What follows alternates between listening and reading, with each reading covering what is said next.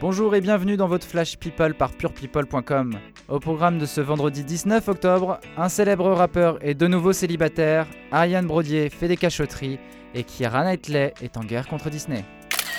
Après 13 ans d'amour, Sean Combs, alias P. Est de nouveau sur le marché des célibataires.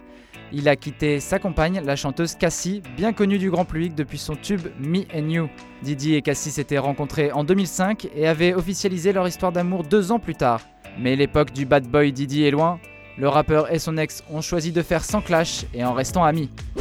Si vous êtes fan d'Ariane Brodier, vous n'êtes pas sans savoir qu'elle est devenue maman d'un petit garçon qu'elle surnomme Bébé Tigre. Mais elle n'a jamais révélé la véritable identité du bébé. Et pour cause, l'humoriste s'est justifié sur Instagram en disant ceci. Je ne vois pas pourquoi c'est intéressant de connaître le prénom d'un enfant qu'on ne connaît pas. Je le protège surtout des réseaux sociaux. Que je m'affiche, c'est une chose, mais je n'ai pas à l'afficher lui. Il décidera de ce qu'il veut. Et elle a bien raison. Kira Knightley a des convictions et elle ne les cache pas. Sur le plateau d'Hélène de Généresse, elle a révélé avoir interdit à sa fille Eddie, 3 ans, de regarder deux films Disney.